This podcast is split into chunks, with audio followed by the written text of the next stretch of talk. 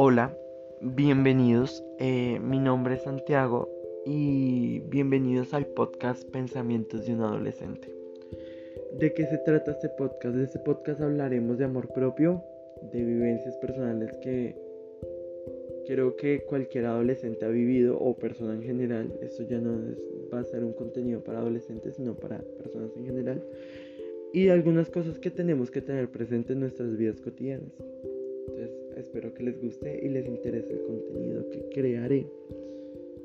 Y listo. Muchas gracias para los que estén escuchando esto.